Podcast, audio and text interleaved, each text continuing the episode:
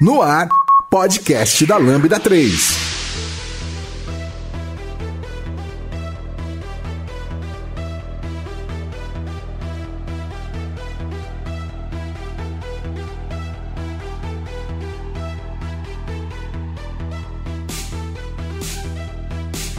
Olá, eu sou Giovanni Bassi e esse é o podcast da Lambda 3 e hoje vamos falar sobre microserviços, o quinto episódio de microserviços.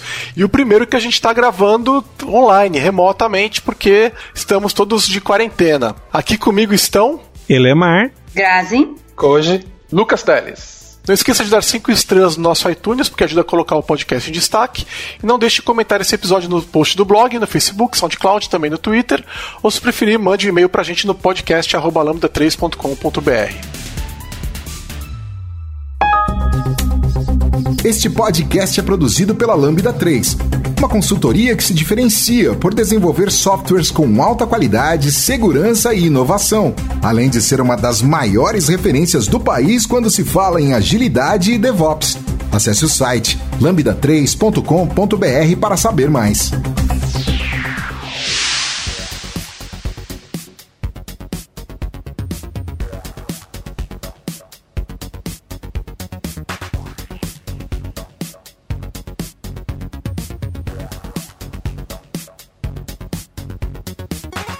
Pessoal, a gente no último episódio, no quarto episódio, a gente quase terminou DevOps, mas eu acho que cabe aqui a gente finalizar uns assuntos, né, que a gente não conseguiu terminar. Então, o, o assunto que ficou pendente, na verdade, foi o assunto de deploy. Como é que vocês é, trabalham deploy de aplicações é, de microserviços?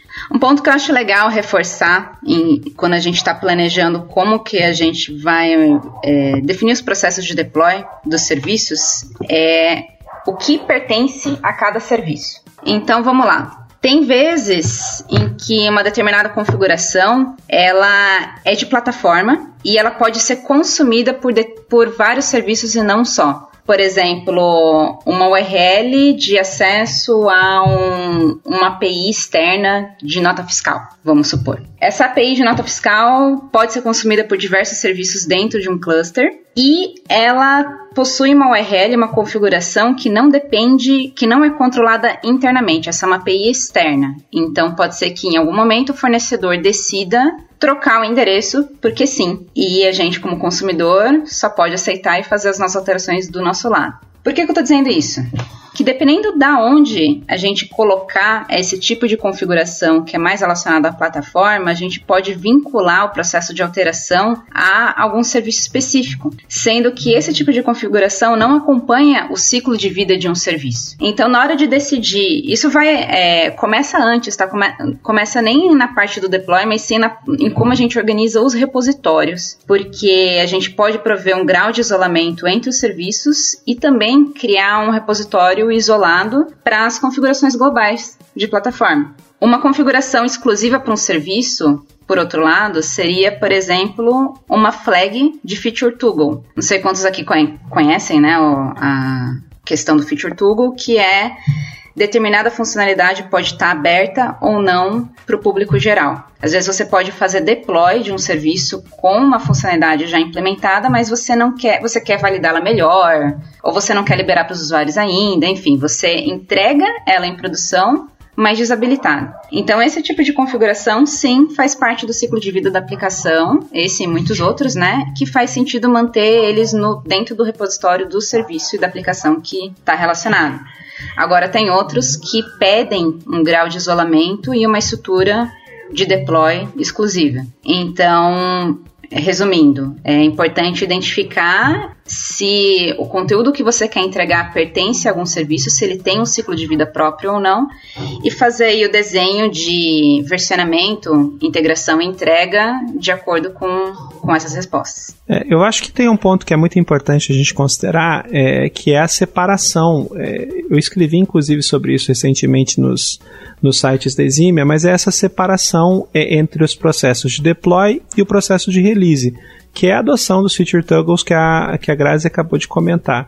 Ou seja, é muito importante que a gente consiga colocar em ambiente produtivo é, uma determinada modificação, um determinado artefato, e esse, isso faz parte do processo de deploy, mas que esse novo artefato que está em ambiente produtivo não necessariamente é, passe a ser utilizado no momento em que o deploy aconteceu. Ou seja, que a gente consiga ligar e desligar determinada feature é, é, com o tempo. Isso, isso, é muito importante em processos de introdução de features novas e principalmente quando acontece a migração, quando a gente está fazendo a migração do, do, de, um, de um monólito, por exemplo, está tá, tá redefinindo para uma arquitetura baseada em microserviços. É, um ponto que eu acho que é interessante é que a, que Grazi tocou é a questão do repositório, né? O que, que define uma aplicação? É, eu sempre defendo que cada serviço tenha que ter o seu próprio repositório de código. Eu, eu, já, eu já, vi gente que está trabalhando com o monorepo, né? Que seria um repositório para toda a aplicação e todos os serviços compartilham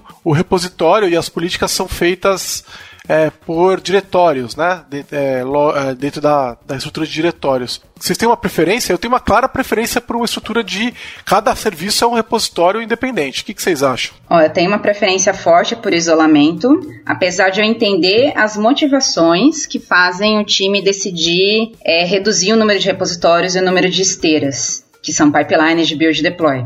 Por quê? O esforço operacional de gerenciar múltiplos repositórios e múltiplas esteiras e, e criar estratégia de brands e policies e restrições, é, tudo isso vai escalando à medida que a gente vai aumentando o número de aplicações. A questão é que às vezes você tenta compensar uma complexidade com algo que vai gerar mais complexidade. Então, assim, um cenário de arquitetura distribuída de microserviços, ele já, já contempla dezenas ou até centenas de serviços. É, então, a natureza do, da arquitetura já é complexa. Então, a forma de você conseguir simplificar o esforço operacional é com automação, é conseguindo gerenciar esses recursos, essas repositórios e esteiras de uma maneira centralizada e poder e não precisar ficar gerenciando individualmente, ao invés do que tentar compensar isso colocando tudo dentro de um repositório só e gerando efeitos como dificuldade de colaborar com código. Ter múltiplos times aí trabalhando na mesma base de código torna a questão de estratégia branches e colaboração mais complexa torna a possibilidade de gerar conflitos maior, possibilidade de, de entregar código que ainda não foi validado maior, assim, aquele código que vai junto de, de tabela, né, de, de acidente, porque alguém estava implementando e outra pessoa teve que subir uma versão rápida. É, você perde muito controle quando você tem desenvolvimento em paralelo numa mesma base de código.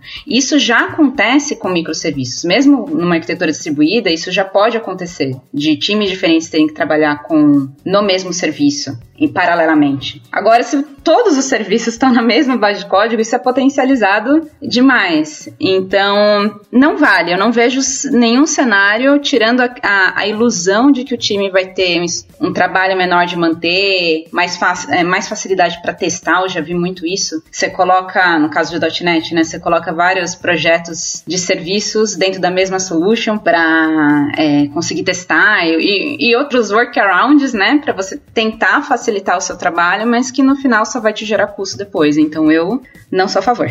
É, eu já vi as empresas tentando fazer e fica complicado mesmo. Por outro lado, eu tenho visto também algumas coisas bem ruins quando nesses esforços de automação e padronização, né? Porque é realmente muito trabalho montar essa estrutura toda. Então, fazer isso dezenas, centenas de vezes é caro, né? E é cansativo. No entanto, o que, eu tenho visto? As empresas pegam e começam a impor padrões é, que muitas vezes não fazem sentido. Então, todo mundo tem que fazer o negócio do mesmo jeito e aquele padrão não encaixa numa determinada aplicação e isso fica ruim. E eu também já vi casos em que o time de dev e o time de ops ficam totalmente isolados. Então, o que acontece é que o time de Ops determina o que, que vai ser feito e o time de Dev tem que acatar e acabou. Então, por exemplo, você começa a ver que os artefatos que afetariam produção, que não tem a ver necessariamente com código, eles passam a ser produzidos pelo time de Ops. Então, por exemplo, Dockerfile, charts do Helm, artefatos do Kubernetes, arquivos de configuração, todos eles são feitos isoladamente pelo time de Ops, quando deveriam estar sendo feitos juntos, né? Pelo time de Dev e pelo time de Ops. E eu vejo que muitas vezes é por causa disso. Aí fala, não, mas aí senão cada um vai fazer de um jeito, vai ficar impossível de manter, vai ficar possível, impossível de gerenciar. né? E aí faz um inferno para poder facilitar essa questão da, da release, né? Do deploy. Então, é, é, eles querem padronizar o deploy, quando na verdade eu acho que a padronização do deploy tem, ela tem que ter algumas ferramentas que vão estar na padronização do deploy. Então, por exemplo, padronizar com Kubernetes e Helm, por exemplo, ou usar operators, né? Não sei. Mas escolher uma dessas opções é, e aí os times padronizam em torno dela. E aí toda instalação, apesar de ter suas particularidades, vai ser feita pelo Helm, por exemplo, né? E pronto, vamos embora, vamos desse jeito, né? Mas deixar mais livre para que os times possam trabalhar isso, ou deixar os templates abertos para modificação, ou aquelas, aquelas, aquelas organizações feitas com as automações livres para serem trabalhadas pelos times de dev e de ops. Então, uma coisa que eu já vi, por exemplo, é, é os times manterem um, um repositório Git separado para essa parte de infraestrutura, mas, e, ela, e as alterações são feitas em conjunto pelo time de dev de ops com pull request. E aí, na hora que você vai gerar os artefatos do serviço, ele vai puxar dos dois repositórios, o repositório da aplicação e o repositório das configurações de Kubernetes, Helm, etc. Apesar de eu não gostar muito desse modelo, porque ele separa, né, e é, são coisas que não deveriam ser separadas, mas é uma maneira. Eu prefiro que as coisas estejam juntas é, para facilitar o desenvolvimento e que alterações daquele, daquele diretório específico, por exemplo, de charts, etc., sejam feitas é, através de pull requests que são validados pelos dois times. Né? E isso, esse tipo de coisa acaba facilitando a escala, permite que você cresça, tem padrões de deploy que os times têm que seguir, você tem guias, etc mas tudo é feito em conjunto, né? Então é, é, é, é esse é a maneira que eu costumo trabalhar. Você já viu isso funcionando desse jeito, Grazi? Já. Uma um dos, das coisas que você falou é algo que eu costumo recomendar, que é todo o código de, entre aspas, infra, todo o código de, de esteira, toda a parte que apoia a, a questão operacional precisa ter participação dos dois times se, se forem times separados. Então, a estratégia de pull request é a mais simples, a mais prática, que envolve a aprovação dos dois times toda vez que tiver alguma alteração de esteira, Dockerfile ou o que for. Entendo sim que teoricamente deveria andar junto, só que em cenário de microserviços o desafio é maior, porque você precisa ter escala. Então, assim, com centenas de microserviços, por mais que os times combinem um padrão, e quando sair uma, uma, versão melhor, importante, assim, não só uma melhoria, mas uma, uma correção que precisa ser propagada para todas as esteiras? Você vai distribuir para todos os times e esperar que eles alterem é, manualmente ou você vai ter uma, uma infra automatizada que vai fazer reconstrução dessas esteiras, vai destruir as esteiras antigas e criar esteiras novas ou, ou algo assim? Então, por isso, é, eu entendo a participação dos dois times em todas as decisões, porque sim, a esteira tem a ver com o produto, mas ela também tem a ver com operações. Então, para escalar, por mais é, a padronização é um começo, mas eu não acho o suficiente em microserviços, porque por mais que você tenha um template aberto, no momento que sair uma atualização do template, você vai ter que falar com os times para atualizarem seus 200, 300 serviços para atender esse template novo. Então não escala. Uh, o time de operações sim precisa estar tá sempre. Quer dizer, eu não vou nem dizer que é o time de operações. Eu, imaginem, sei lá, que tem um comitê, eu gosto de falar isso, né? Que tem que essa questão de decisão estratégica, de é, técnica e estratégica de como as esteiras seriam mais seguras e, e melhores para se trabalhar, tem que ter participações de especialistas de diversas áreas e essas decisões deveriam poder ser propagadas, acessíveis para todos os times, até para que eles não precisem ficar reinventando a roda o tempo todo. É, então, eu, eu, eu acho interessante mesmo ter não só a padronização, mas um gerenciamento centralizado de esteiras, mas com um fórum aberto. Ou seja, alguns responsáveis por organizar esses processos e automatizar de forma que, que ele, é, isso possa ser atualizado sempre que for necessário, mas que não seja uma ditadura, que não seja um assunto secreto de Estado e que todas as pessoas interessadas possam contribuir é, e dar ideias né, para melhorar esse modelo. Eu acho que esse em microserviços é o mundo ideal. Tenho uma uma visão de que isso pode ser feito de forma complementar. E eu concordo com você que às vezes a gente tem que aplicar é, uma alteração que afeta muita gente, né? O que eu imagino que faz sentido, né? Que eu sei que faz sentido, é que você pode misturar essas coisas, né? Então, por exemplo, eu gosto muito da possibilidade de, por exemplo, no Azure DevOps, você poder puxar templates de build para sua build, usar os pedaços daquela build é, na, na, sua build. Né? Então, basicamente, o que você faz é importar um repositório, um, um, um YAML de um outro repositório Git, e aí é, configurar aquilo da forma que você quiser, habilitar ou desabilitar tasks né, que estão dentro daquela build. Né? Então, você pode ter, por exemplo, um comitê de dev e de ops reunidos que vão cuidar daquele template principal, mas aí você ainda dá liberdade para os times poderem é, montar build, pedaços específicos da build que são específicas daquela aplicação, né? Eu não acredito em nenhum framework que não, não tenha pontos de extensibilidade, né? E essa é a base de um framework. Todo framework é extensível. E se você não criar esse tipo de, de extensibilidade nessa estrutura, você vai ter dor de cabeça, porque você vai acabar engessando os times, né? Então eu acho que tem sempre que, seja essa solução que eu mencionei do Azure DevOps ou outra, é, eu acho que você tem sempre que pensar, legal, como um time vai tratar as suas particularidades? E a outra pergunta é como a empresa, como a organização vai tratar necessidades dela de mudança que afetam todos os times, tá? Outra coisa que eu já vi é o pessoal trabalhar por requests automatizados. Né? Então, por exemplo, a gente faz uma alteração no repositório Git, que todo mundo é, usa eles como submódulos, e aí a gente, quando essa alteração entra, automaticamente sai pull requests para todos os repositórios que têm dependências, de forma automatizada, e o pessoal vai integrando, cada time vai integrando dentro do seu tempo. Né? Eles vão validando, vão vendo se funciona e eles vão integrando. Né? Lógico que se não fecha, daí vai ter que ter um follow-up e tudo mais. Né? Mas é, essa é uma outra maneira de fazer esse tipo de coisa é, sempre tentando equilibrar o que a empresa precisa, né, a organização toda precisa e o que os times precisam na hora que você vai fazer um deploy. E tentar equilibrar isso daí.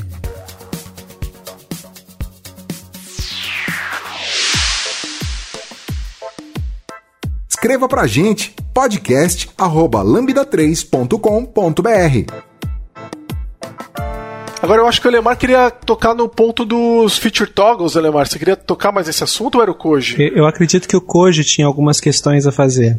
É, queria perguntar, acho que para a Grazi e o Elemar, né, que tinham falado do feature toggle, a gente falou de forma superficial, né? Mas eu acho que é, agora que a gente está trabalhando com Scala, né? DevOps, eu acho que é bom a gente aprofundar, né? principalmente essa parte, eu acho que de estratégia. Que tipo de estratégia vocês usam do toggle, né? Porque agora, pelo menos eu estou sentindo uma dificuldade, né? De, de estratégia de toggle, né? Para realmente desabilitar uma feature ou não e administrar. Qual que é a opinião de vocês? Eu acho que existem é, duas perspectivas para se analisar aqui, tá? É, em primeiro lugar, é, eu gosto da ideia de utilizar Feature Toggle quando a gente está é, num processo de liberação de uma nova feature. Eu acho que eu percebo que muitas vezes é, a gente tem problemas seríssimos em produção porque para implementar uma determinada feature ou para instalar uma determinada característica no sistema, a gente espera até o último momento para poder fazer a publicação e quando a gente faz a publicação a gente percebe que existe alguma limitação de infraestrutura que vai fazer com que essa feature não funcione de forma adequada ou alguma dependência que se tem alguma dificuldade para implantar e instalar e só se percebe isso efetivamente quando a gente tenta executar o processo de deploy. Então, quando a gente está fazendo uma feature nova, talvez, eu pelo menos entendo que isso, por um lado, também um pouco, aumenta um pouco a, o processo, a complexidade do processo, a gente deve associar uma feature toggle a essa nova feature e isso deve fazer com que a gente consiga fazer a integração da, das branches com uma frequência um pouco maior e colocar no deploy é, as alterações de código com uma frequência maior, é, é muito antes talvez de uma feature estar tá pronta para ser colocada em produção. Quando você faz isso e você associa uma feature toggle, isso te autoriza, de certa forma, a deixar aquela parte do código, aquela alteração que você fez, mas que não está não, não tá completa ainda, você coloca ela em produção, ou seja, você antecipa os problemas que eventualmente você vai encontrar em infraestrutura e você ganha a liberdade, eventualmente, de quando essa feature estiver completa, você acionar o feature toggle para poder habilitar essa feature para o ambiente produtivo. A beleza disso é que você acaba desvinculando o processo de deploy do processo de release. Agora, assim que essa feature estiver estabilizada, assim que você entenda que ela já não causa mais problemas no ambiente produtivo, você pode aí sim talvez é, remover, e essa é a minha recomendação, remover a feature toggle do, do, do código para impedir ou para indicar que, é, ou seja, se já está estável, não tem por que você manter é, um controle paralelo é, que indique se essa funcionalidade deve ser entregue ou não. Só para complementar também, é, é legal também a questão da Feature Toggle em questão de desenvolvimento paralelo na mesma base de código. Então, para desenvolvimento de novas funcionalidades em paralelo, eu acho importantíssimo usar Feature Toggle porque isso diminui o receio de integrar código. E muitas vezes acontece, dependendo do, do grau de, de burocracia envolvido no processo de testes, é que uma determinada feature é, é dado ok nela, é validada, e a outra o time decide postergar ou fazer uma análise melhor, enfim. E uma entrega acaba sendo segurada por causa da outra que não foi validada.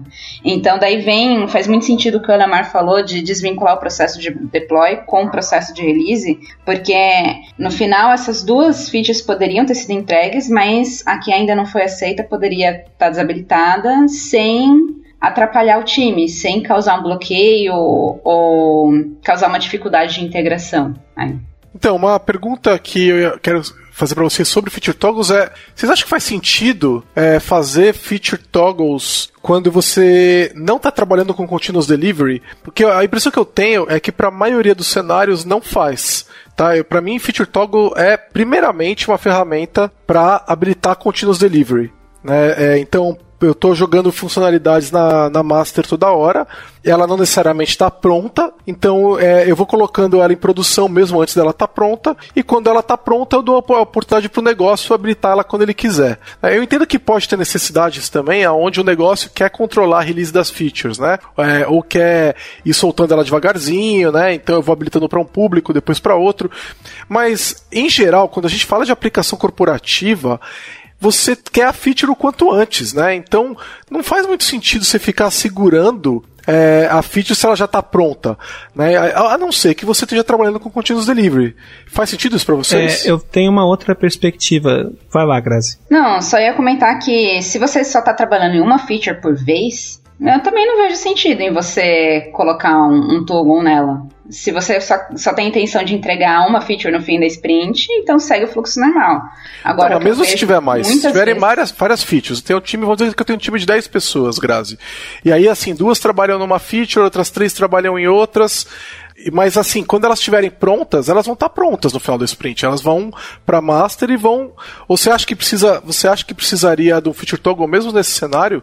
Se a gente não está trabalhando com continuous delivery? Vamos dizer que existe um processo de homologação que no final da sprint vai ter um teste do gestor, alguma coisa assim, tá? Muitas, muitas empresas continuam tendo isso, tá? Na, no seu staging para ir para produção. E daí o gestor aprova oito das features e duas não. Daí você vai segurar a entrega inteira por causa, dessa, por causa dessas duas que não foram aprovadas ou você vai entregar as, as outras oito? Então, para viabilizar isso, é mais seguro nesses cenários você se implementar com Feature Toggle. Você, você permite que o desenvolvimento em paralelo ocorra assim com um grau maior de segurança. É, concordo, é, ele está protegendo você de um erro do processo, né? Não, não, não é somente um erro do é, processo, não, não tem é, é, um erro do processo, porque assim, a feature tem que ser validada antes de ser colocada na master. Inclusive a parte de negócio. Você está acumulando features, né? Então, se você está acumulando features sem validação, ou, ou, ou, seja, ou se você integrou na master antes de validar o negócio, então você errou, é um erro no processo. Não, não necessariamente e eu entendo, gente, eu entendo eu que muita gente falando, faz isso. Mas calma aí, eu não tô nem falando sobre um já ter ido para master e dois ter acumulado features. O caso que eu citei ainda foi mais simples. Isso tudo acontece, tá? Mas tô falando um caso bem simples de sprint de três semanas em que, em que times trabalharam aí em features diferentes, validaram internamente, só que no final o no último teste do, do PO, do gestor, que seja, é, ele não aprovou uma ou mais features, mas ele tem a intenção de entregar as outras. Para essa entrega poder ser menos traumática, vai ser mais simples se o time puder desabilitar as features que ainda não foram aprovadas. Então não estou nem falando de acumular feature por, por tempos, estou falando de uma sprint só. Não, então, pois é, são dois problemas diferentes. É só, só para complementar, são dois problemas diferentes, né? Você acumular a feature e a outra é você colocar a feature na branch principal, na master, sem ela estar tá validada. Giovanni. Então isso é um erro no processo. E eu sei que acontece pra Giovanni, caramba. não é, não é, não é. Vamos voltar, voltando para o contexto de microserviços, a gente tem que admitir que num cenário onde a gente tem uma pluralidade de serviços e com uma relação de dependências que nem sempre é tão clara e quanto maior o número de serviços, maior é a, a maior são a, as dependências que não são identificadas, não são corretamente mapeadas ou é difícil de mapear. É, nesse cenário complexo, onde tanta coisa pode dar errada, efetivamente, nós temos que começar a admitir que, eventualmente, features que sejam aprovadas porque elas parecem estar funcionando bem, quando estiverem em produção, acabam gerando algum tipo de instabilidade. Para esse tipo de cenário, a gente tem que ter condição de conseguir fazer, de desativar essas, essa feature para diminuir o impacto para o ambiente produtivo. Eu concordo, mas aí tem, você tem outro problema nesse cenário, tá, Elemar? Que é o fato de que microserviços não deveriam quebrar contrato sem trocar o número da versão. O contrato inclui comportamento, tá? Se eu estou mudando o comportamento, eu preciso versionar minha API, entendeu? Eu preciso versionar meu serviço. Eu não posso mudar comportamento, mudar é, entradas e saídas sem versionar a API, tá? Quebrar a, a expectativa de quem está chamando aquele serviço. Então, se, se isso está acontecendo, você gera um número novo de versão e mantém as duas versões no ar, de acordo com as políticas de versões legadas que você tem que manter no ar. Nesse cenário, se você não está quebrando isso daí, você está fazendo uma evolução, etc., está criando uma funcionalidade nova, certo?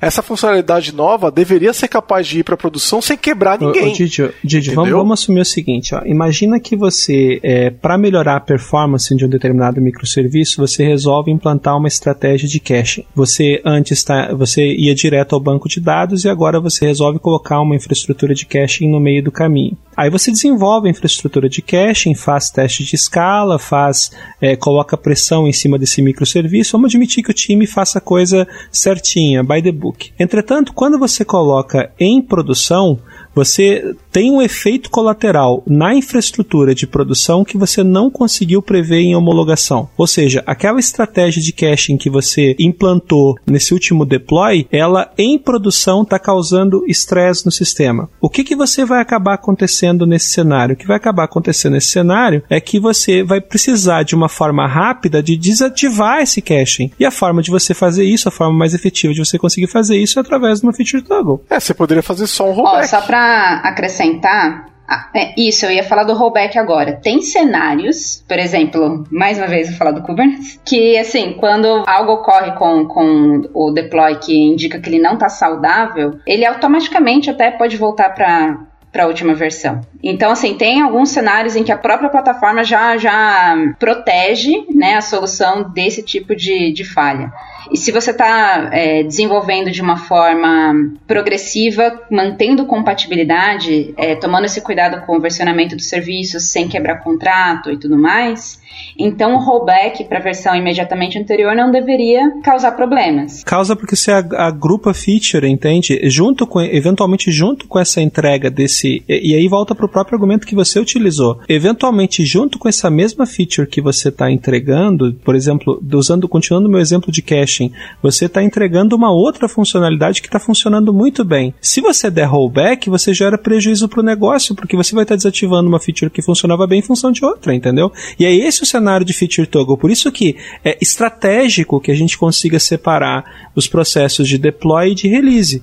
Isso em ambiente de, ambiente de escala faz, faz toda a diferença. Então, sim, é, esse exemplo, o que eu falei do rollback, ele funciona se tiver uma feature que não funciona bem, não está saudável em produção, então o rollback vai, vai, vai voltar para o estado anterior e boa. Agora, se duas features foram entregues, uma está com um problema, outra não, você vai obrigar dessa forma a, a voltar na versão anterior e, e não vai conseguir manter a que estava funcionando funcionando. Então, por isso mesmo, mesmo com microserviços e mesmo com a questão do rollback automático, é, Feature Toggle pode ser uma saída que, que pode ajudar. Legal, eu acho que acho que a gente tá com bastantes pontos de vista. Eu, é, eu acho sinceramente que a gente, se a gente tivesse mais uma hora, a gente concordaria com tudo que a gente tá falando. É, eu acho vamos deixar pro pessoal que tá ouvindo um pouquinho de lição de casa. De repente a gente faz um episódio só sobre feature toggles, tá? Então eu vou, eu vou deixar anotado aqui no nosso backlog. De repente a gente faz nós mesmos e a gente traz um milhão de assuntos para discutir, mas a gente precisa ir pro próximo assunto.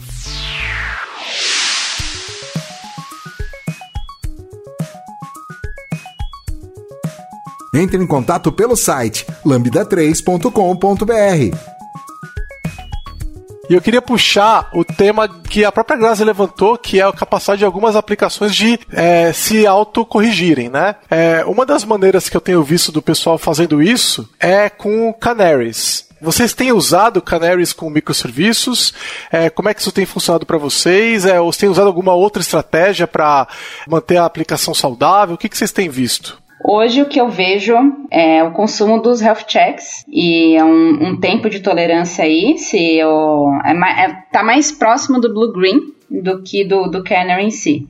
Sobe a nova instância, mantendo o anterior, verifica o health check até que esteja estável. Estando estável, você faz o rollout progressivo. Então, vamos supor que você tenha quatro instâncias anteriores, você quer subir mais 4 da versão nova. Você vai desativando aos poucos a anterior e aumentando a disponibilidade da, da nova até substituir para as quatro instâncias novas. Legal. É, Blue Green, para quem não lembra, é, explica um pouquinho mais o que é o Blue Green, Grazi, para o pessoal que está que tá começando agora, que não conhece direito como funciona. Você tem o estado que você tem, né, o estado que é e o estado que você quer. Então você cria o estado que você quer, valida e aos poucos vai fazendo a desativação do anterior para o novo. Então, na prática, você tem é, duas aplicações no ar, a versão nova e a versão antiga, né? E aí você, você desvia o tráfego de acordo com a tua política, é isso, né? Isso. Primeiro faz as validações na nova, né? Quando, quando se identificar que ela está saudável, daí sim começa o desvio do tráfego. Tá, e o que, que seria o Canary? Canary é quando a gente tem uma versão nova também, junto com a versão de produção, né? Então você também tem duas versões é, no ar, né? Eu não vi isso sendo usado em produção ainda. O que eu entendo do conceito é quando você ainda não está confortável com o teste, por exemplo, não é só verificar se ele está saudável ou não, mas também ver se ele está funcionando conforme o esperado. O health check, ele, isso vai além do, do escopo do health check, né? Então, o canário é você identificar se, se realmente aquela funcionalidade se comporta do jeito que você gostaria para validar se você deveria ou não fazer o, o deploy. Então é, é, um cenário de incerteza maior. O canário é como se fosse uma versão beta. Exato. É Na verdade, não necessariamente beta, né? É uma versão que você ainda não validou, né? É uma versão que pode ser a versão final, mas você ainda não sabe se é, né? O canário é, é, exatamente, mas aí é como se você, se você fala que é, você simplesmente promove ela, né? O canário vem das minas, né? Que o pessoal, quando tava fazendo, fazendo mineração de gás, não sei exatamente os detalhes, mas eles colocavam, não sei se era carvão, gás, eles colocavam canários dentro das minas, porque quando o canário, quando se tinha algum vazamento de gás que os seres humanos não percebiam o cheiro, o canário morria. E aí quando você via os canários caindo, todo mundo saía correndo da mina, porque senão você ia todo mundo morrer sufocado né? Daí sai todo mundo da mina porque tá com problema. Isso seria o canário, né? A, a, o canário, quando a gente fala, o que eu tenho visto e já usei, né, com microserviços, usa um pouco disso que a Grazi falou, né, dos health checks para validar a saúde de um pod no Kubernetes, por exemplo, e, e o Kubernetes tem isso em dentro dele, né? Você não precisa de nada mais para usar isso daí. Se tentar fazer um deploy que não está saudável, ele vai impedir aquilo de subir, né? Usando os health checks. Ele vai segurar o, a promoção daquela, daquela versão nova. Eu usei uma ferramenta até agora para Kubernetes que chama Flagger. E essa ferramenta, ela vai fazer essas validações que a Grazi falou. Então, não é só o pod estar saudável, né? A gente vai rodar, por exemplo, testes que vão começar a validar, por exemplo, tempo de request, é, erros é, e outras coisas da aplicação. É, é bastante customizável, né?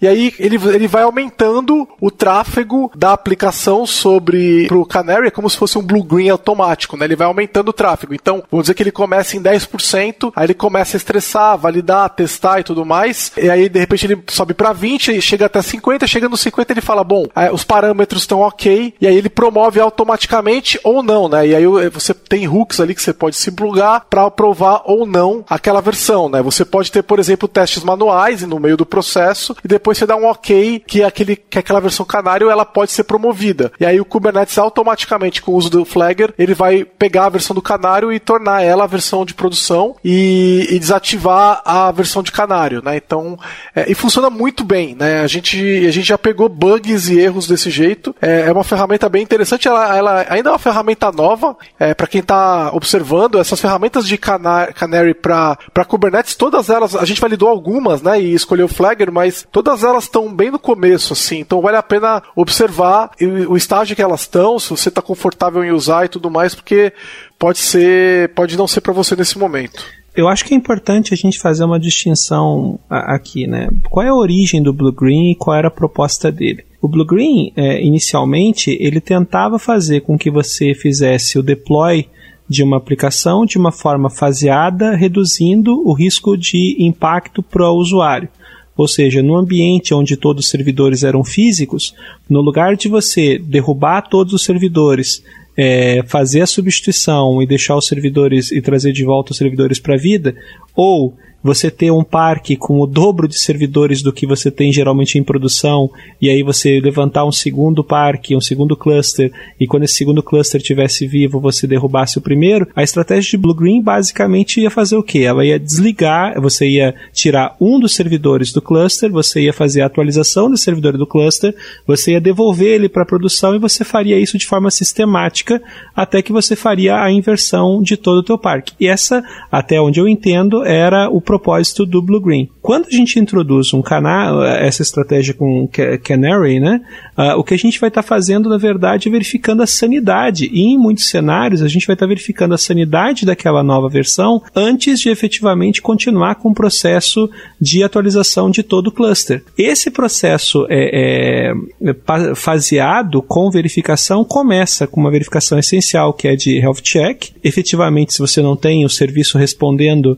você deve interromper interromper a, a, a, substituição no cluster, mas ela avança além disso. Por exemplo, imagina que você tem um cenário de um e-commerce e você atualiza um dos servidores e você vê uma redução brusca, por exemplo, na taxa de conversão. Ou você vê uma, um aumento muito grande de pressão sobre é, é, é uma determinada API. Ou você vê um incremento muito grande, falando em infraestrutura, do consumo de memória ou do tráfego de rede. Ou seja, você acaba associando junto com o Canary uma série de funções fitness, né, para verificar a sanidade dessa, dessa versão que você está publicando e verificar se você vai querer continuar com o processo ou não. É, essa, essa é a diferença conceitual entre os dois modelos.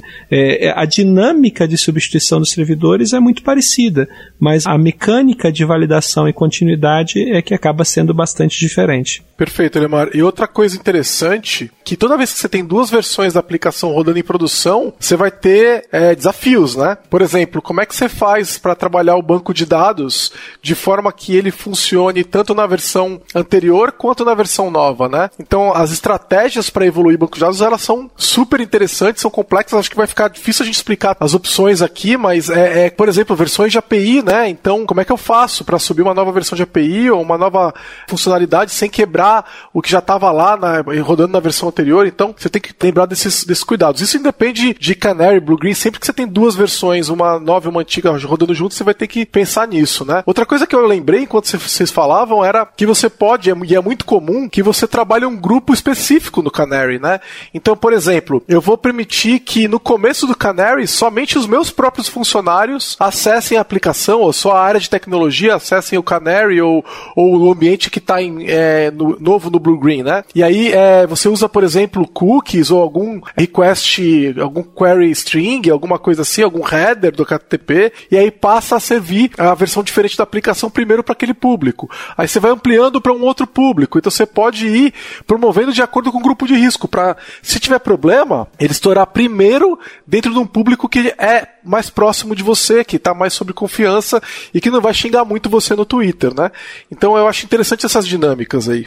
Ou que eventualmente não vai, vai gerar menos prejuízo. É, primeiro né? para o próprio time, talvez dependendo da funcionalidade de produção assistida, né? Só alguns usuários-chave, alguns grupos de clientes e daí depois para o público geral. É, eu só queria complementar, a gente falou bastante de health check, eu não sei quantos dos ouvintes já estão acostumados a implementar health check e o quanto a gente já falou sobre isso, mas Normalmente se trabalha com dois endpoints nos serviços, o live e o ready, ou alguma algo parecido com isso. Um para identificar se o serviço está de pé, né, se ele está no ar, e outro se ele está pronto para receber chamadas. Gente, só um conselho com carinho que é cuidado com o ready, tá? Porque o ready, se você traz a mesma informação que você traz no live, você um tá sendo redundante, dois você tá gastando um tempo desnecessário para verificar a mesma coisa.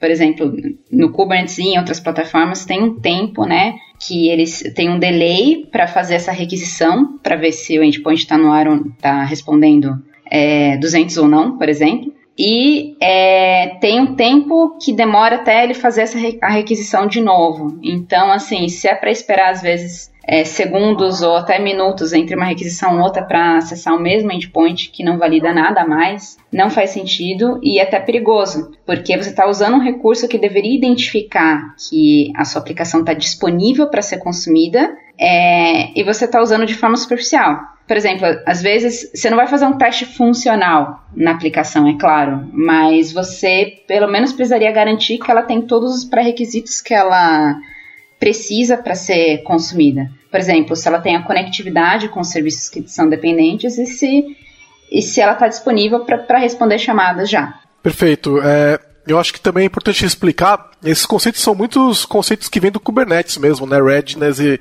Liveness, né? E eu gosto da. É importante explicar qual a diferença deles no Kubernetes. Então, se você não está alive, né? Se você está morto, se o, se o, serviço é considerado morto, a ação do Kubernetes é reiniciar o serviço. E se ele não está pronto, se ele não está ready, a ação do Kubernetes é não jogar tráfego naquele serviço. Então, ele, o Kubernetes entende que ele não precisa reiniciar o serviço, ele só não está pronto ainda.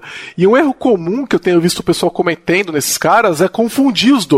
Né? Se a aplicação está no ar, ela está funcionando e eu estou com um problema no meu banco de dados, eu não preciso reiniciar a aplicação. Ela está live, ela só não está ready. Por outro lado, olha só, se eu tenho uma dependência minha, imagina que o meu serviço chama um outro serviço e o meu outro serviço ele não está funcionando, ele está dando erro 500 reiteradamente, por exemplo. Isso não quer dizer que eu não estou live e não quer dizer que eu não estou ready. Eu estou pronto, eu estou funcionando, só que a minha dependência não está. E aí você vê que tem duas dependências diferentes. Tem uma dependência que faz parte do serviço, que é o banco de dados, e se ela não estiver boa, eu não tô ready. E tem uma dependência que é um outro serviço, e se ela não estiver boa, eu tô ready. Porque se você não estiver ready quando sua dependência, um outro serviço tá ready, uma hora que um serviço sair do ar, o cluster inteiro sai do ar. Né? Uma gama gigantesca de serviços vai sair do ar. E eu já vi o pessoal cometendo esse erro. E aí, na hora de você tentar entender aonde está o problema, você vai ver um monte de serviço vermelho, vai ficar desesperado, vai falar: Meu, tá tudo fora do ar, o que, que tá acontecendo? Porque na verdade um serviço saiu e todos os que dependiam dele também saíram. Então tem que tomar cuidado. Eu já vi também esse erro que você falou, Grazi, de o pessoal usar o mesmo. E aí de repente a aplicação ela tem um probleminha, ela tem um solucinho, e aí ela começa a dar erro de liveness, que não era um problema de liveness, e o Kubernetes vai lá e pá, reinicia a aplicação. Né? E se é uma tecnologia às vezes mais antiga, que demora para a aplicação subir, ou se ela tem um cache muito grande, etc., ela não consegue ficar ready rápido e o Kubernetes vai lá e mata ela. Então tem que tomar cuidado com esses timeouts, tem que tomar. E, definitivamente não pode ser o mesmo. E se você não achou uma maneira de declarar liveness, não declara. Trabalha só com readiness até a hora que você descobrir o que, que liveness eh, significa. É, eu entendo que nós temos alguns aspectos aqui a considerar. Tá? Primeiro, o conceito de health checking vem desde antes do Kubernetes. Então, criança, se você não usa é, Kubernetes na sua empresa, isso não dispensa você de pensar em health checking é, quando você está trabalhando com sistemas distribuídos, na verdade com sistemas de uma forma geral. Alguns cuidados importantes, tá? O endpoint é, que vai dar liveness ou redness, esse endpoint não pode ser um endpoint pesado, não pode ser custoso para a aplicação para responder para esse endpoint. Por quê? Porque eventualmente você corre o risco de tomar um DDoS, é claro que eu estou exagerando aqui, mas você corre o risco de tomar um DDoS da tua aplicação porque você está tendo é, consultas repetidas a esse endpoint. Assuma que ele vai ser extremamente é, requisitado. Um ponto que eu discordo do Giovanni, é, especificamente com relação a essa discussão sobre redness, é a seguinte: se você tem Redness, se você tem uma dependência forte para um outro serviço, se você projetou um serviço para que ele só consiga funcionar é, a partir de uma dependência forte para outro serviço e por alguma razão esse outro serviço não está é, vivo ou não está pronto para receber requisições, nesse cenário, o seu serviço tem que sinalizar sim que ele não está pronto. Por quê? Porque by design você fez ele dependente. É, é, essa é uma, é, é uma consideração importante. Agora, poxa, é, é, mas Elemar, então como que eu vou saber, observando os endpoints, onde que está o problema? Meus amigos, é, nem o endpoint de redness, nem o endpoint de liveness foram feitos para você fazer monitoramento e descobrir pontos de falha.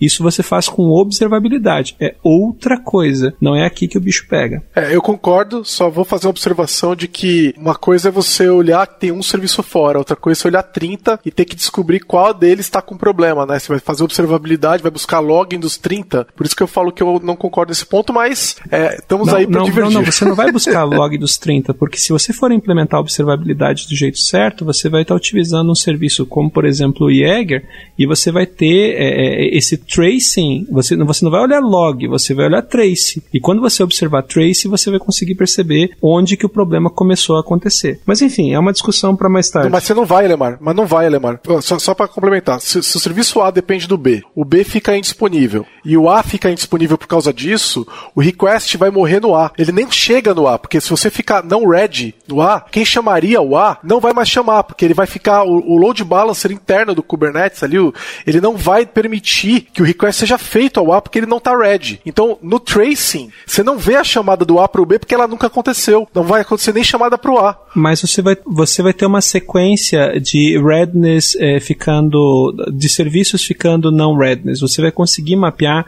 que serviço ficou não redness primeiro. O que eu gostei do que o Elemar acrescentou é que assim é importante ter essa análise, porque em alguns casos pode haver uma dependência, mas o, o design de microserviços deveria viabilizar, deveria.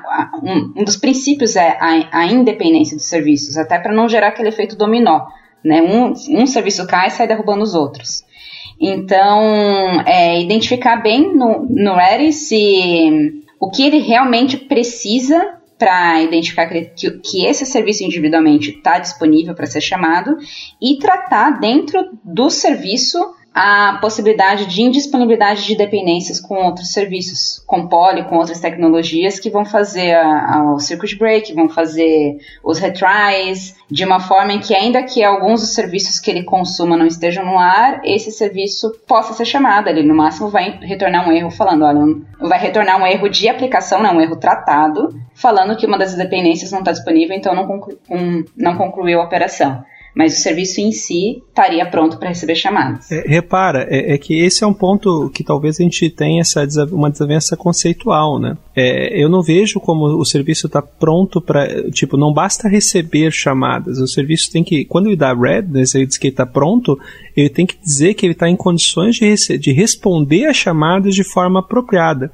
Se por acaso você faz um serviço que tem uma dependência forte para outro serviço e esse serviço para quem você tem uma dependência forte não está pronto, isso acaba fazendo com que você não consiga atender as demandas dos seus, dos seus usuários, você também não está pronto. E bem feito para você, que modelou errado. Não deveria ter feito, talvez não devessem ser dois microserviços, deve, talvez devesse ser um microserviço só.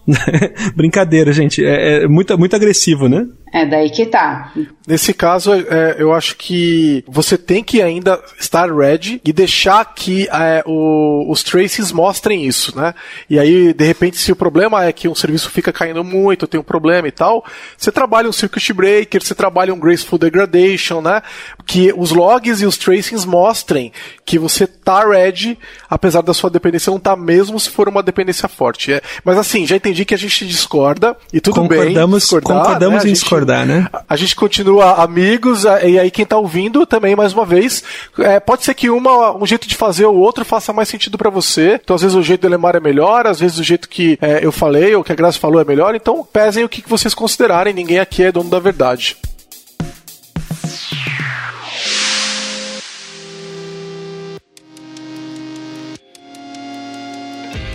Já deu as 5 estrelas no iTunes pro podcast da Lambda 3?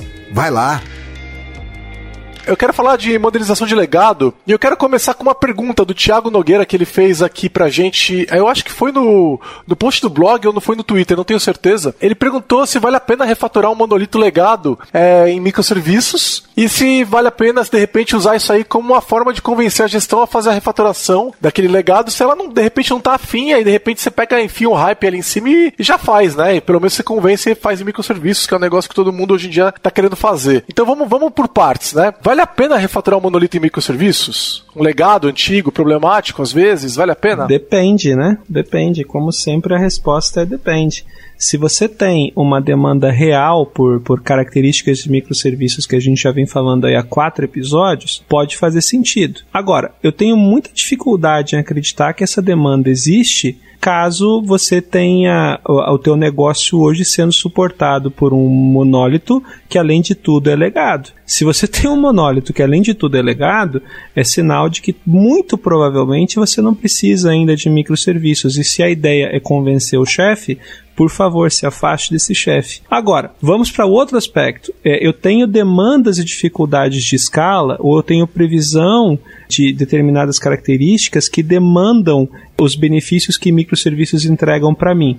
Só que o meu ponto de partida hoje é um sistema monolítico que também está legado. Eu, por que, que eu estou fazendo essa, essa, essa ênfase, tá? Porque com muita frequência as pessoas associam sistema monolítico com legado, e são coisas diferentes. Nem todo monólito é um, é um legado. Então a gente tem que aprender a fazer essa distinção. Mas, se você tem um sistema monolítico que também é legado, mas que você está projetando por demandas do negócio e de, de, de tecnologia que ele vai funcionar bem no futuro, ou para funcionar bem no futuro ele funcionaria bem com microserviços, vai para lá e seja feliz. Agora, se for um argumento para convencer o seu chefe, meu amigo, está na hora de procurar outro emprego. É, ou então tá na hora realmente de argumentar que não se resolve um problema com outro. E mesmo falando, ah, pensando em se demandar um determinado módulo, demandar uma escalabilidade diferente, é, tem não necessariamente ir para microserviços é, é o caminho. Às vezes, é, separar aquele módulo e continuar com dois monolitos já, já pode resolver, já, já pode facilitar, entendeu? E daí nessa separação você pode fazer algumas melhorias e tudo mais, mas partir para microserviços para acreditar que isso vai te ajudar a resolver dívidas técnicas, isso não parece ser motivo suficiente para ir para microserviços. Gente, deixa eu só fazer um comentário muito relevante. Vocês, repararam que o sotaque do Elemar voltou? Que ele tá com mais sotaque agora, que ele tá ficando em casa? Eu acho que ele nunca perdeu o sotaque. É, é sotaque, de gaú é, é sotaque de gaúcho, no caso? Sim, voltou. É sério? Voltou, tá bem mais forte que antes. É. Caramba. Não, tudo tá bem, né? Desculpa, gente. Que coisa séria. Eu vou tentar cuidar. Não, não, é legal. Só, foi só uma observação. É, eu, eu, não sei, eu, eu não sei vocês, mas eu tenho a tendência a, a, importar o sotaque do lugar onde eu tô. É, é um horror isso. Daí não parava quieto, né? Porque fica, ele ficava com sotaque do Brasil é inteiro. É neutro, né? Mas, por exemplo, eu tô, eu tô no Rio, daqui a pouco eu tô usando expressões e até jeito de falar deles. Eu vou para São Paulo e, e é terrível porque fica parecendo que você tá tirando tirando sarro das pessoas, né? Na verdade, não é, é limitação minha mesmo. Do Rio, o perigo é você voltar falando muito palavrão, né? Porque palavrão é vírgula uhum. no Rio de Janeiro, né? E aí, às vezes isso assusta o pessoal dos estados, mas enfim. Enfim, só para comentar, esse post, essa dúvida foi do Twitter mesmo, tá, Gigi? Tá, legal. Do... E aí, é, eu acho, eu, eu sou da opinião de só, que... Só um pouquinho, Gigi, fa é, facilita a, gestão, a, vida do editor, Gigi. Não, mas nós vamos tirar, isso não vai tá sair. Bom. Vocês, vão, vocês acham que nós vamos cortar a gente falando do... meu sotaque? Do, do, do sotaque do Elemar? Não, senhor. tá bom, vamos lá.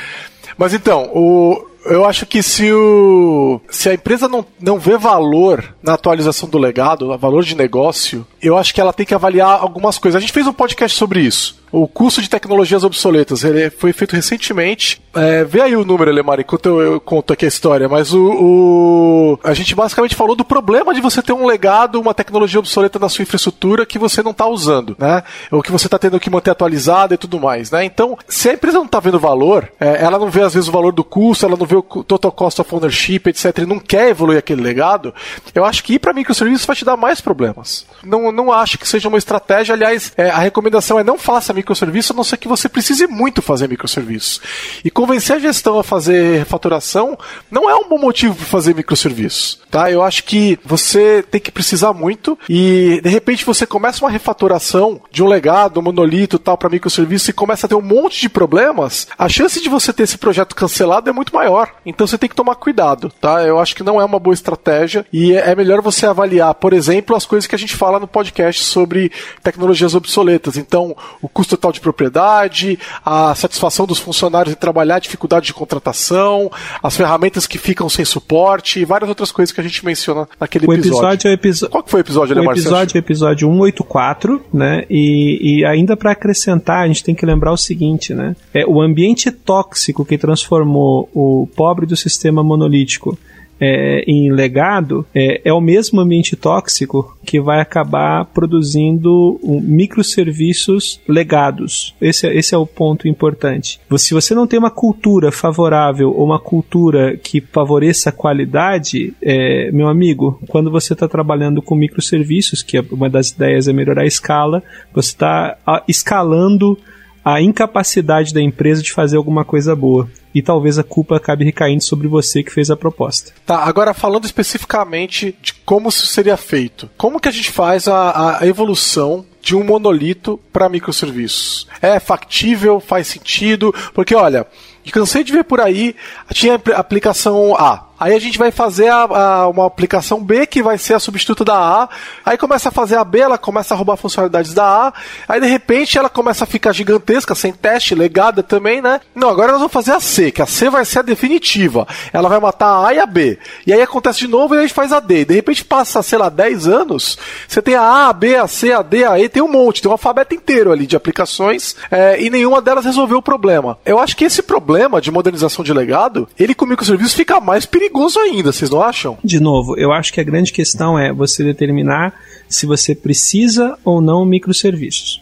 Então, superada essa questão, vamos presumir que você fez a análise coerente pelos motivos certos, você concluiu que microserviços são a, a solução para o seu problema de negócio, para o seu problema de estruturação de times. Ou seja, você conseguiu achar uma justificativa correta para transformar o que hoje é um monólito em microserviços. É possível você fazer essa transformação? Não só é possível, como existe método para você fazer é, isso passo a passo. É, nos sites da Exime, a gente está escrevendo uma série, eu acabei de descobrir que o Didio não leu os sites da Exime, a gente está tá escrevendo uma série exatamente contando um passo a passo de como fazer esse processo de migração. Existem aí uma série de etapas. O processo não é exatamente um processo transparente nem fácil, mas é, é, é, é uma das estratégias, Didi. Não sei se você está lembrado do episódio que a gente falou sobre modernização do legado e o impacto das tecnologias legadas,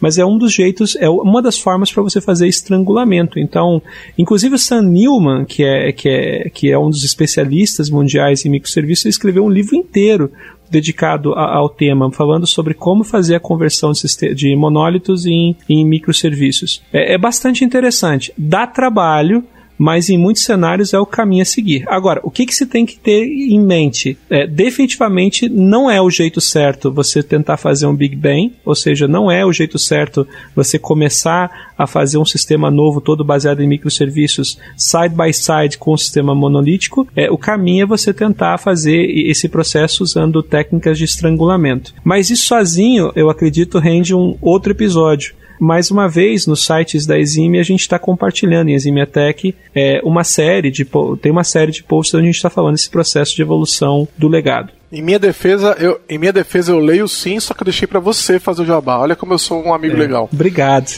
Muito e a bom. gente e a gente já falou sobre estrangulamento nos outros episódios, então quem quiser ouvir um pouquinho mais sobre isso, a gente também já, já tocou nesses assuntos.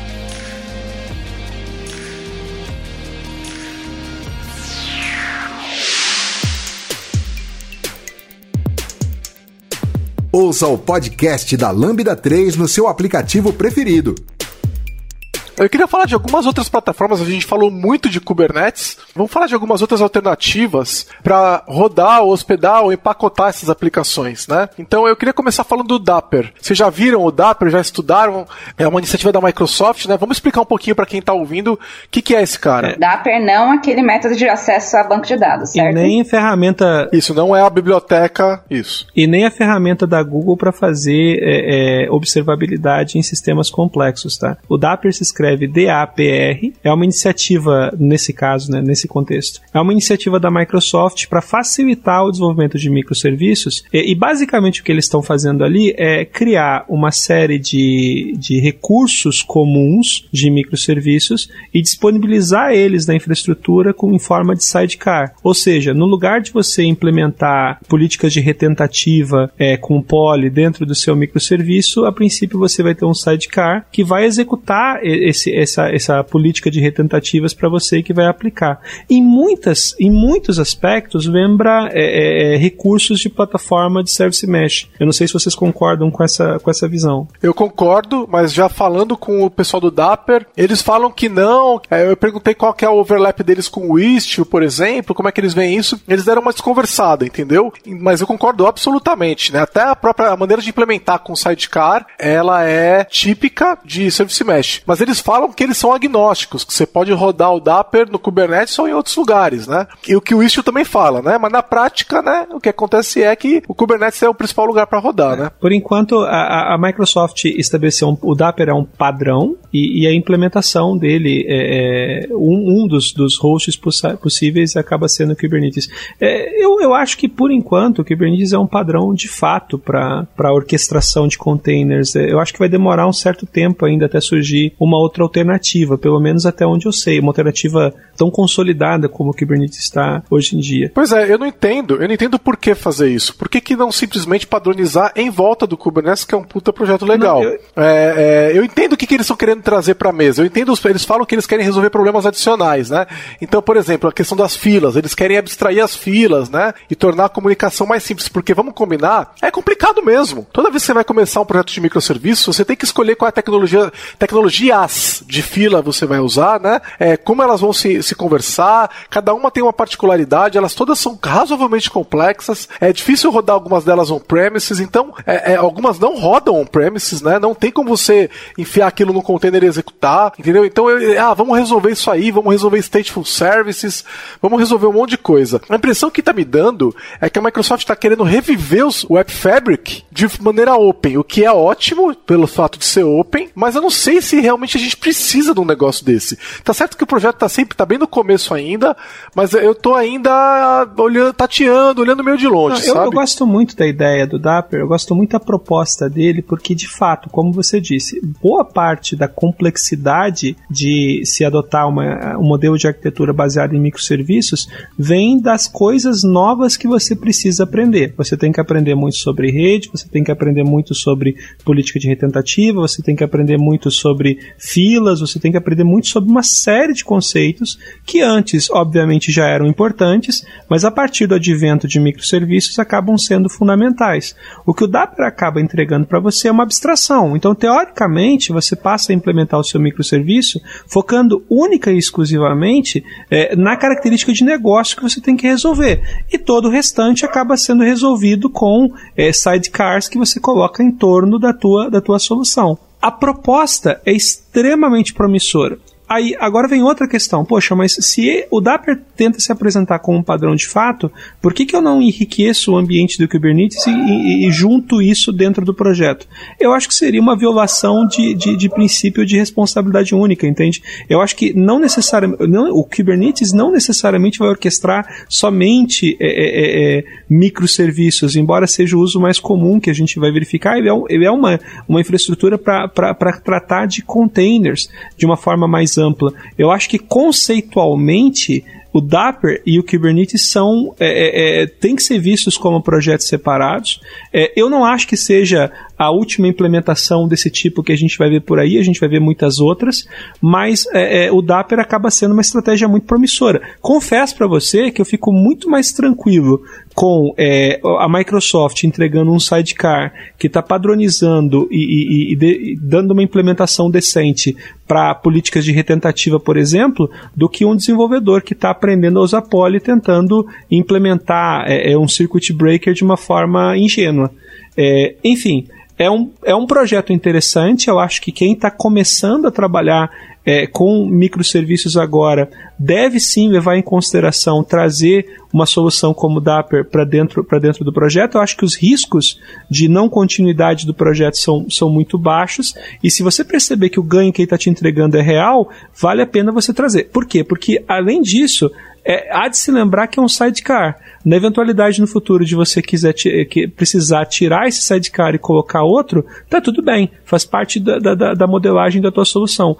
Me agrada muito esse pensamento, inclusive, de, de começar a se preocupar, é, é, começarmos a pensar mais serviços como blocos de Lego encaixando, do que necessariamente um, um, um, uma, uma, implementação black box em que eu tenho que confiar na qualidade da implementação que o microserviço está entregando. O Dapper acaba entregando uma padronização de alta qualidade para todo o projeto. Agora, tá seguro de usar? Tá, a Microsoft é, já disponibiliza como uma versão recomendável para uso. Acho que agrega bastante. A recomendação que eu sempre faço para projetos é que você faça essas implementações com o Dapper é, dentro de uma POC e eventualmente comece a escalar. Outro ponto importante é que, como o Dapper é um sidecar que você vai estar tá colocando em volta de um serviço, nada impede de você fazer isso de uma forma muito, muito controlada. Ou seja, você pode tentar você pode levantar um único serviço se beneficiando das características do Dapper que vai estar tá rodando no entorno.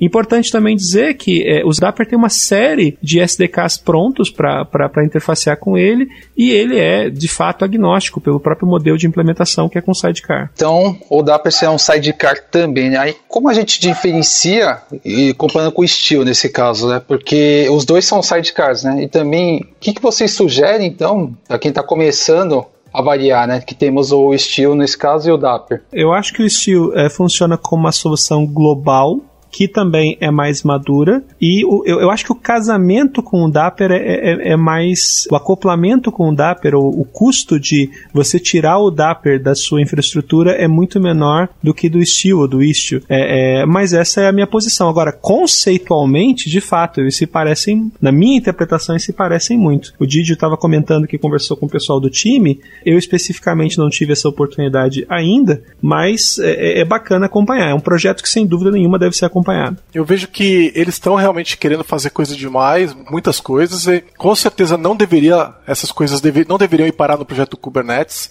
e realmente é uma dor começar projeto de microserviços, né? No entanto, você falou de retirar o sidecar, que é um negócio, ah, é simples, qualquer coisa eu tiro o sidecar. Não dá para você fazer isso sem mudar toda a estrutura, né? Ainda que teu código não seja dependente do sidecar, as funcionalidades que ele provê, você vai ter que substituir. Beleza, ele fazia retry, agora você não tem mais como fazer retry. Como é que você vai fazer? Você vai ter que implementar isso de algum jeito. Ou vai botar outro sidecar ou vai fazendo aplicação, né? Não é assim tão simples. Você não troca esse tipo de solução sem dor. A outra coisa que está me preocupando é que está sendo feito pela Microsoft, não estou vendo muito envolvimento da comunidade, só estou vendo a Microsoft falar sobre isso. Isso me gera, me cheira a Lock-in, ainda que seja um projeto open source. Se ele só rodar direito no Kubernetes, quando está perto da Microsoft, etc., não é muito legal, entendeu? Então eu sei que não é o que eles estão fazendo, não é a direção que eles estão querendo ir, mas eu espero que a comunidade como um todo adote para que esse negócio possa virar uma realidade. Eu acho problemático e, é, assim, se só ficar dentro do ecossistema Microsoft.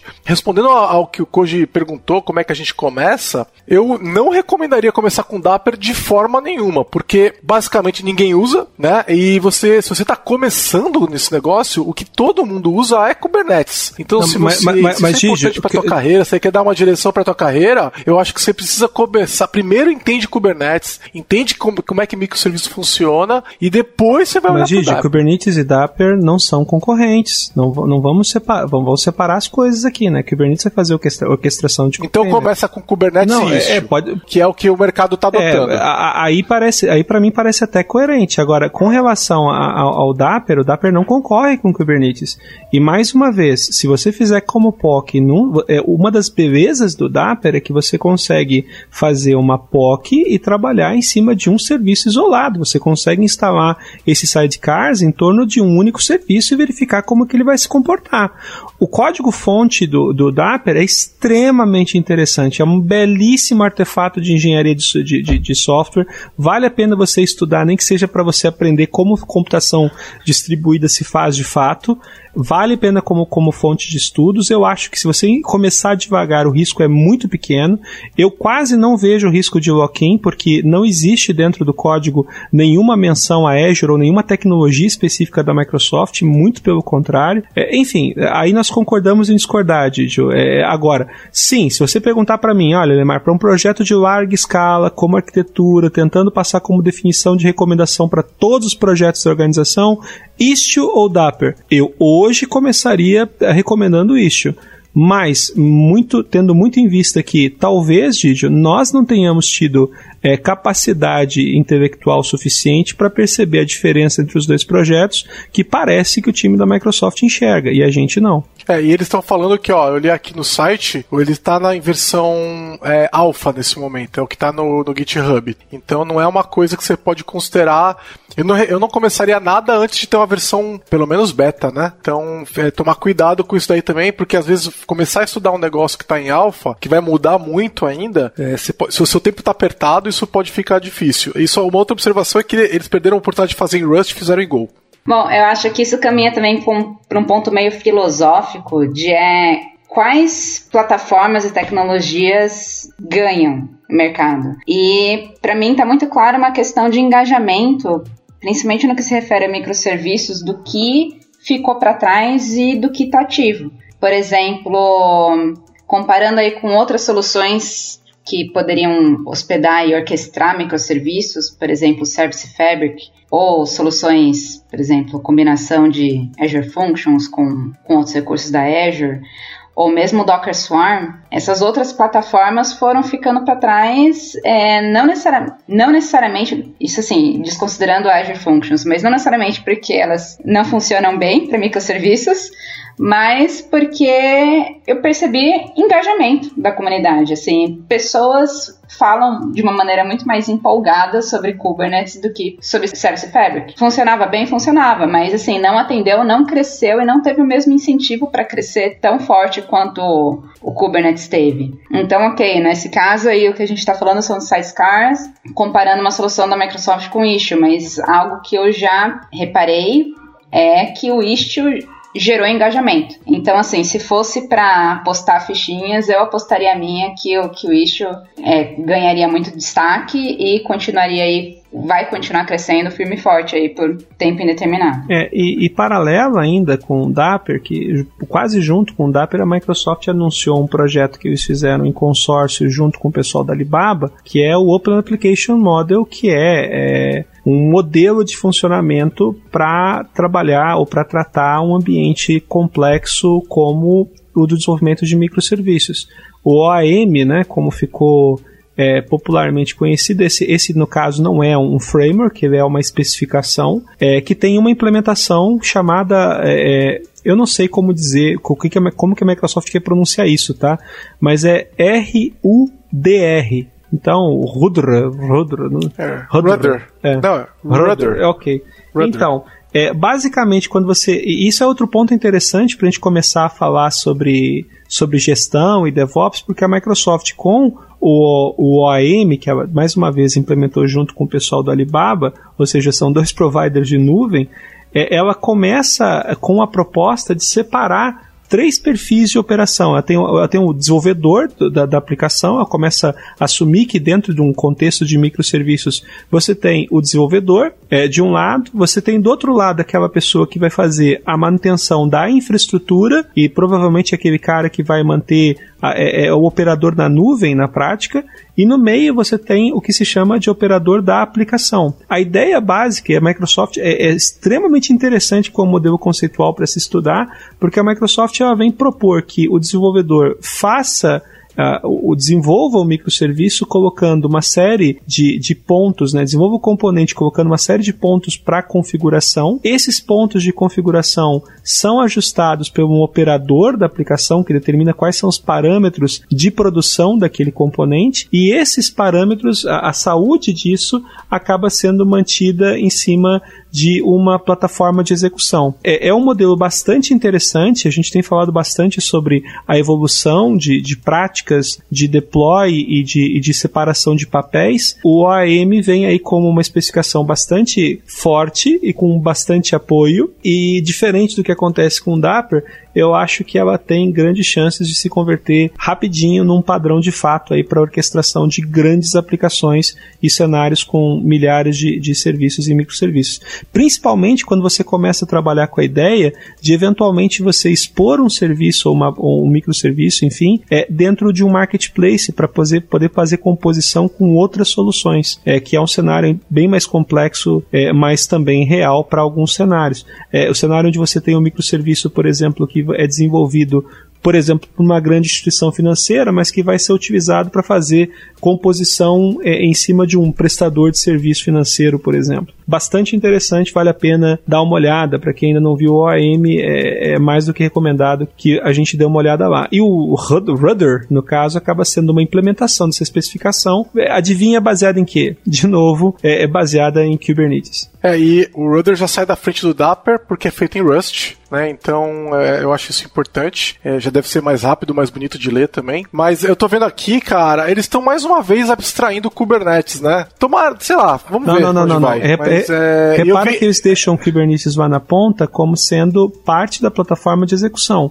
O OAM, ele não tem como proposta ter uma definição tecnológica ou abstração em cima de uma determinada tecnologia. É para definição de papéis e processos no desenvolvimento de um ecossistema complexo. E cara, os recursos em YAML são absurdamente parecidos com Kubernetes. Parece que eles fizeram de propósito. Sim, eles fizeram. Se você for olhar a documentação, eles dizem que a configuração dos componentes lembra muito o Kubernetes e a ideia é exatamente trazer essa semelhança para diminuir os impactos de adoção e para se entender é, claramente os papéis. Repara, eu ousaria dizer que OAM é uma especificação da Microsoft sobre o jeito certo de usar Kubernetes. Não é uma tentativa de substituir o Kubernetes, entendeu? Mas é um, é, é um direcionador sobre o que seria, na visão da Microsoft e da Alibaba, o jeito certo de utilizar essa, essa, o Kubernetes e plataformas de gerenciamento de containers. É, lembrando que também está em alfa, e, mas a Alibaba já suporta para rodar. Então, não tem nada de Azure aqui, então não sei também o que está maior, é que talvez a Alibaba, que é uma empresa muito grande, esteja mais até forte liderando esse esforço aí, porque eles já rodam dentro do ambiente deles, tem duas ofertas é lá que, que, que, conseguem rodar o É que resolve negócio. um problema deles mesmo, né, Didi? Eles estão, é, a própria Microsoft é, e o próprio Alibaba, e o Alibaba especificamente como um fornecedor de soluções de serviços para o mercado, não só de nuvem, o Alibaba precisava trabalhar com uma regular os papéis de funcionamento dentro do próprio Alibaba.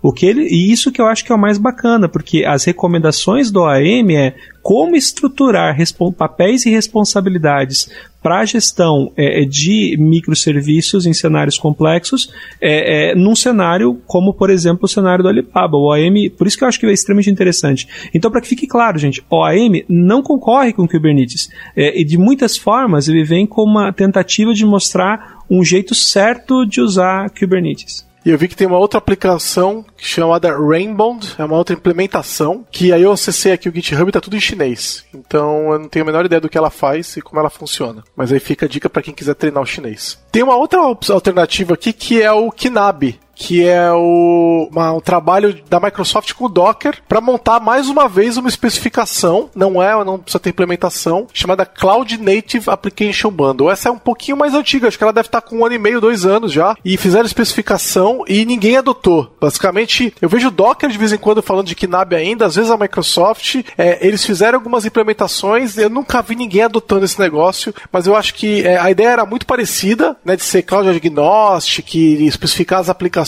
etc. Mas eu acho que ninguém acabou adotando, então fica aí a citação, menção honrosa pro KNAB, se alguém quiser ouvir. É, eu acho que é, nasceu com essa mesma força que a gente viu aí do Dapper e do AM, mas não parece que tá tendo muita adoção.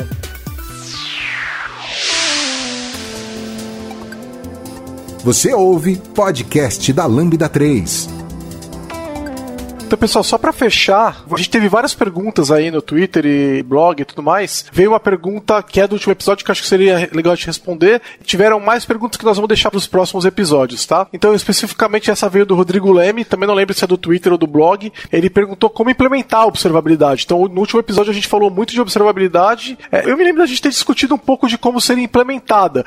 E eu acho que a discussão específica de como implementar é uma discussão muito longa. Mas é, eu acho que se vocês quiserem dar uns exemplos rápidos rápidos aí de como vocês já viram implementada, como está acontecendo, só para a gente poder é, dar um guia aí para o Rodrigo e para quem está ouvindo a gente. Bom, é, o, que, que eu, o que eu acho fundamental, Rodrigo, é que você visite o site do projeto Open Tracing, é, o site opentracing.io. O Open Tracing é um padrão aberto para especificação de como fazer implementação de tracing distribuído em aplicações que vai ser compatível com plataformas como, por exemplo, o Jaeger, que foi desenvolvido pelo time da Uber lá para poder fazer a observabilidade dos microserviços deles. É interessante também observar que o próprio projeto Open Tracing está evoluindo, ele tá, até, até então havia uma disputa entre dois padrões, um padrão chamado Open Tracing, outro padrão chamado Open Census. Agora eles estão, está havendo um merge entre os dois padrões, está nascendo um outro projeto que a princípio chama-se Open Telemetry, é, e o Open Telemetry a princípio mantém compatibilidade com, as o que havia especificado no projeto do Open Tracing. É, se você for buscar referência em livro especificamente, existem bons materiais e aí eu acho que é o melhor material que você vai encontrar sobre observabilidade hoje vai acabar sendo o, o, um livro chamado Mastering Distributed Tracing eu vou confirmar aqui agora qual é o nome do autor. É o Yuki Shikuro, tá? O Yuki Shikuro é o, é o responsável pela implementação de observabilidade dentro dos microserviços do Uber. É um dos implementadores e um dos chefes do projeto do Jaeger.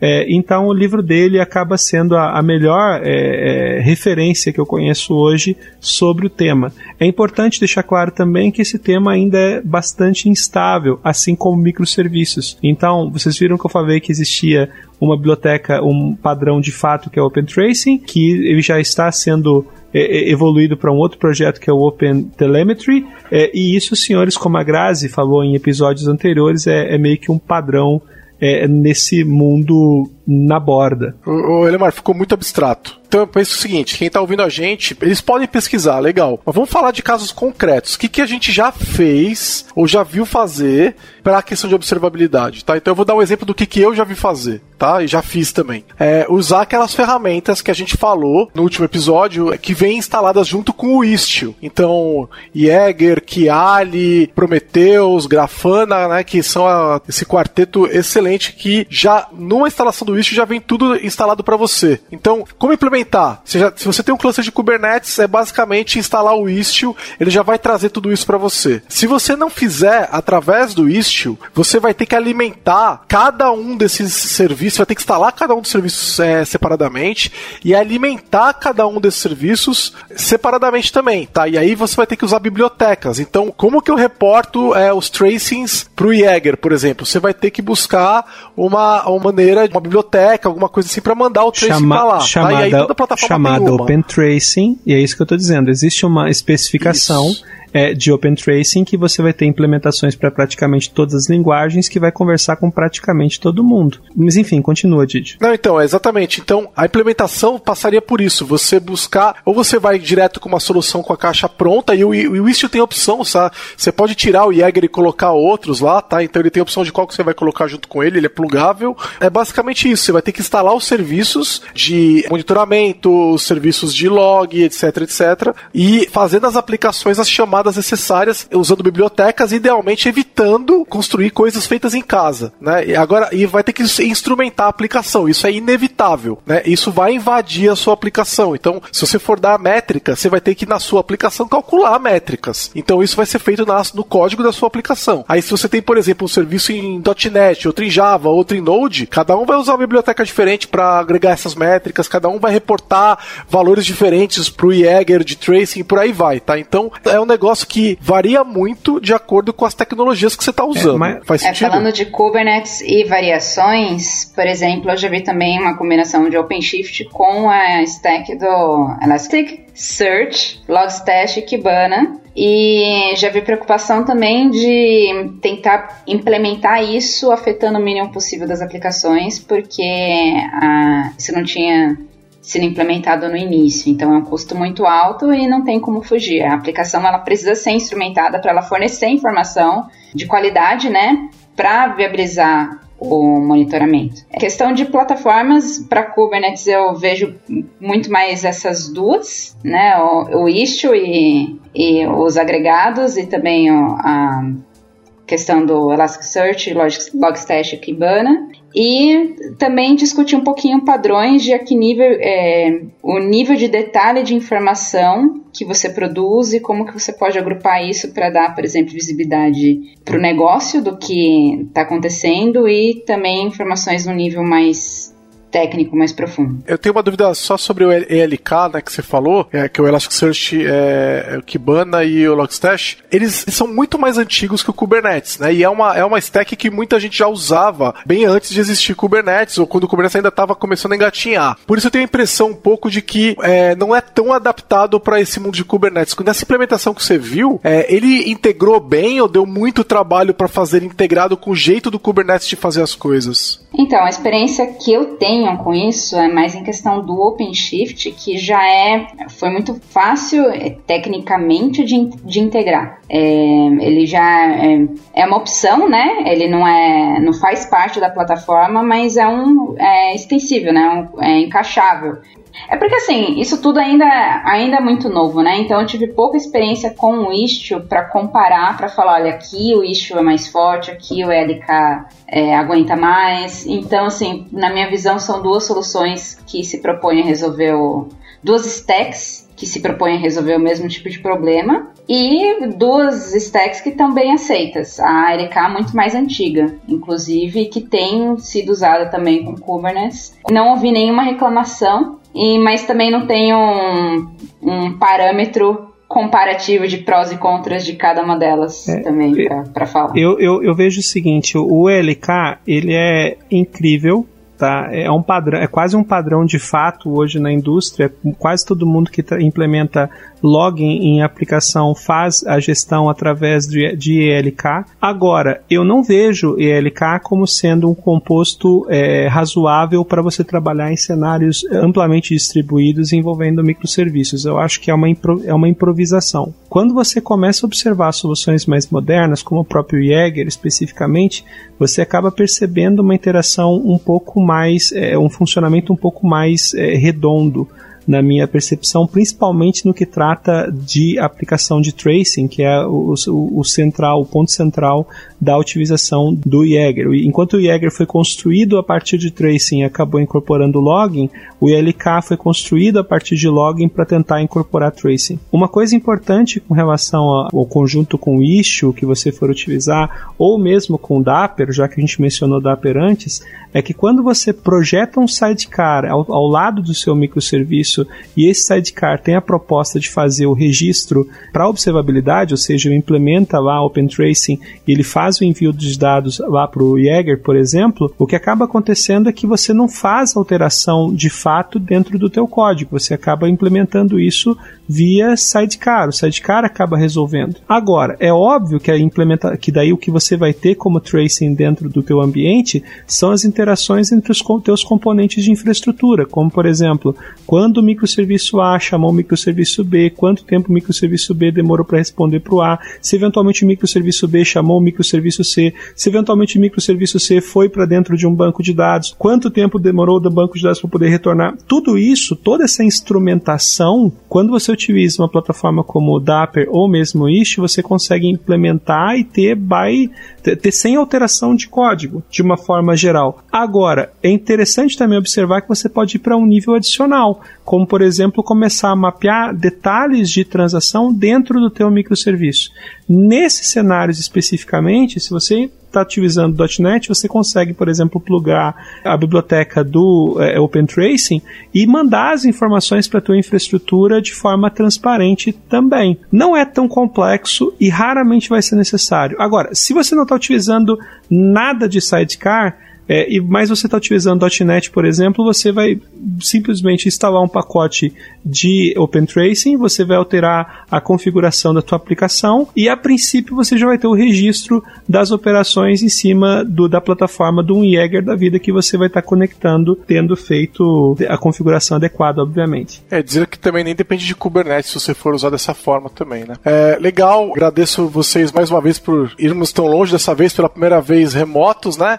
E aí também lembrado que vamos trazer uma alegria para Grazi, porque nós vamos fechar a segunda trilogia, porque vai ter mais um episódio, né? Porque a gente não conseguiu bater a Só para comentar, vieram falar no, no post do blog compararam com Star Wars, falaram do episódio 4, mas, gente, o melhor episódio sempre é o episódio 5. Então eu tenho a expectativa que esse episódio gere bons resultados, tá? E o próximo vai ser o pior de todos.